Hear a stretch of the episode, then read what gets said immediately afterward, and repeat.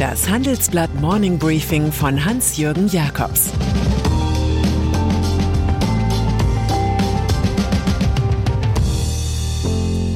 Guten Morgen allerseits. Heute ist Dienstag, der 24. Mai 2022. Und das sind unsere Themen. Die Grünen lernen Freihandel mit Robert Habeck. Die Fehler der Deutschen Staatsbahn. MI6-Experte sieht Putin im Sanatorium. Nach einer kurzen Unterbrechung geht es gleich weiter. Bleiben Sie dran. Die deutsche Wirtschaft steht vor neuen Herausforderungen. Und Sie möchten aktiv die Zukunft mitgestalten?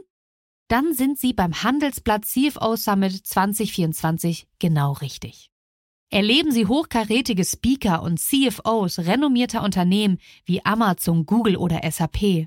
Seien Sie Teil dieses exklusiven Gipfeltreffens am 11. und 12. Juni in Düsseldorf. Mit dem Code Podcast sparen Sie bei der Anmeldung 15%. Alle weiteren Infos unter handelsblatt-cfo-summit.de. Davos.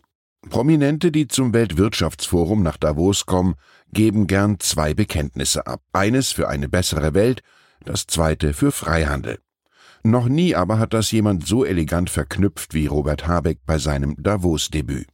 Der Bundeswirtschaftsminister redete Klartext. Sowohl die Energiepolitik als auch Teile der Wirtschaft hätten sich aus Profitgründen von autoritären Regimen abhängig gemacht, sagte er. Deshalb plädiert der grüne Vizekanzler für eine neue europäische Handelsagenda. Dazu gehören faire Abkommen zwischen der EU und anderen Regionen, die das Wohl von Arbeitnehmerinnen und Arbeitnehmern, Klimaschutz und Nachhaltigkeitsziele in den Blick nehmen, forderte Habeck. Die beste Antwort auf die Krisen der Zeit seien offene Märkte. Allerdings nicht als Spielplätze ungezügelter Globalisierung, sondern mit neuen Regeln. Für eine Partei, die Freihandelsabkommen mit den USA und Kanada für Teufelszeug hielt, sind die Botschaften des neuen Davos-Man überraschend. Beziehung USA-China Die kommunistische Führung Chinas analysiert derzeit, wie Europa und die USA auf den Überfall Russlands auf die Ukraine reagieren. Die Kader in Peking wollen sich eines Tages Taiwan einverleiben. Die abtrünnige Provinz hatte sich 1949 abgespalten. Jetzt soll sie mit dem Festland wiedervereinigt werden.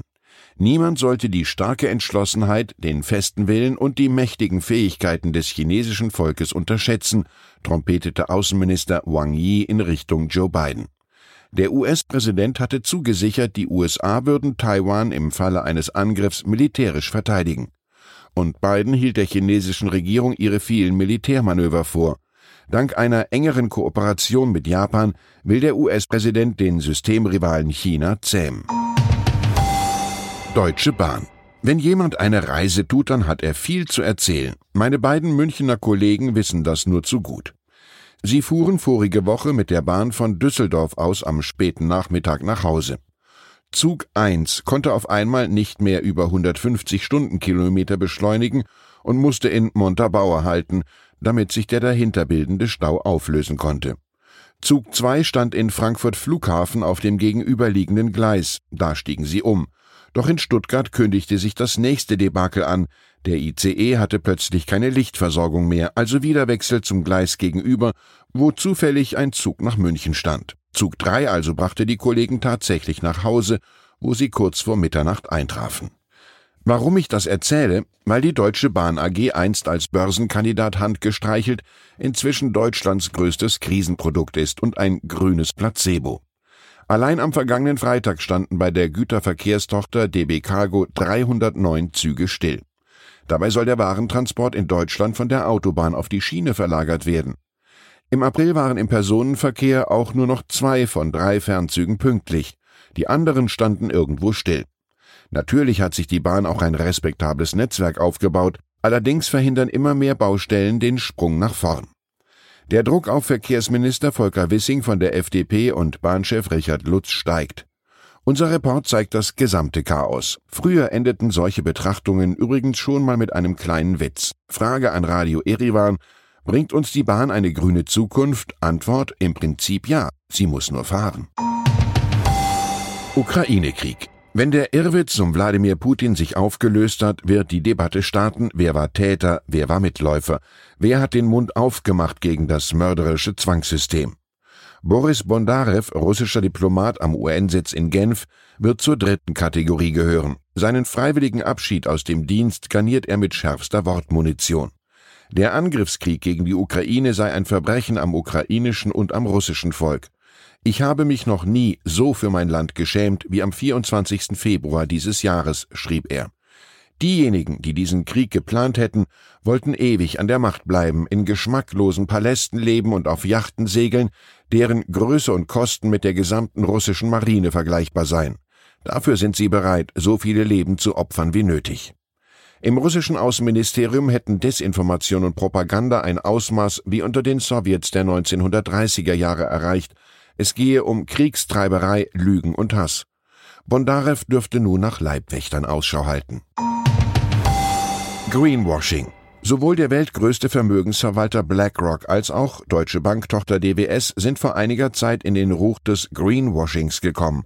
Es zeigt sich, die ESG-Kriterien für ökologisches, soziales und unternehmerisches Wohlverhalten sind eine feine Sache. Sie müssen allerdings gelebt und nicht nur behauptet werden. Fake News können hier teuer werden. Es gibt nun einen Präzedenzfall.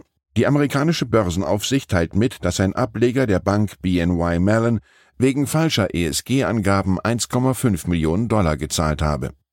Zwischen Juli 2018 und September 2021 warb BNY Mellon Investment Advisor damit, alle Anlagen auf Herz, Nieren und ESG geprüft zu haben, was nicht immer stimmte. Die Bank teilte prompt ihre Freude mit, die Sache bei ihren sechs US-Fonds gütlich gelöst zu haben. Und dann ist da noch Sir Richard Dearlove. Der Ex-Chef des britischen Auslandsgeheimdienstes MI6 klingt, als habe er seit seiner Pensionierung alle Bände von John le Carré zweimal gelesen. Solche Lektüre regt bekanntlich die Fantasie außerordentlich an, und so sagte Dearlove in einem Podcast das Ende des Regimes in Russland für spätestens 2023 voraus. Putin werde in den nächsten Monaten gewaltlos abgelöst. Er denke, der russische Präsident werde im Sanatorium landen, so der Geheimdienstchef. Über Putins Gesundheitszustand wird aktuell noch öfter spekuliert als über den von Queen Elizabeth II.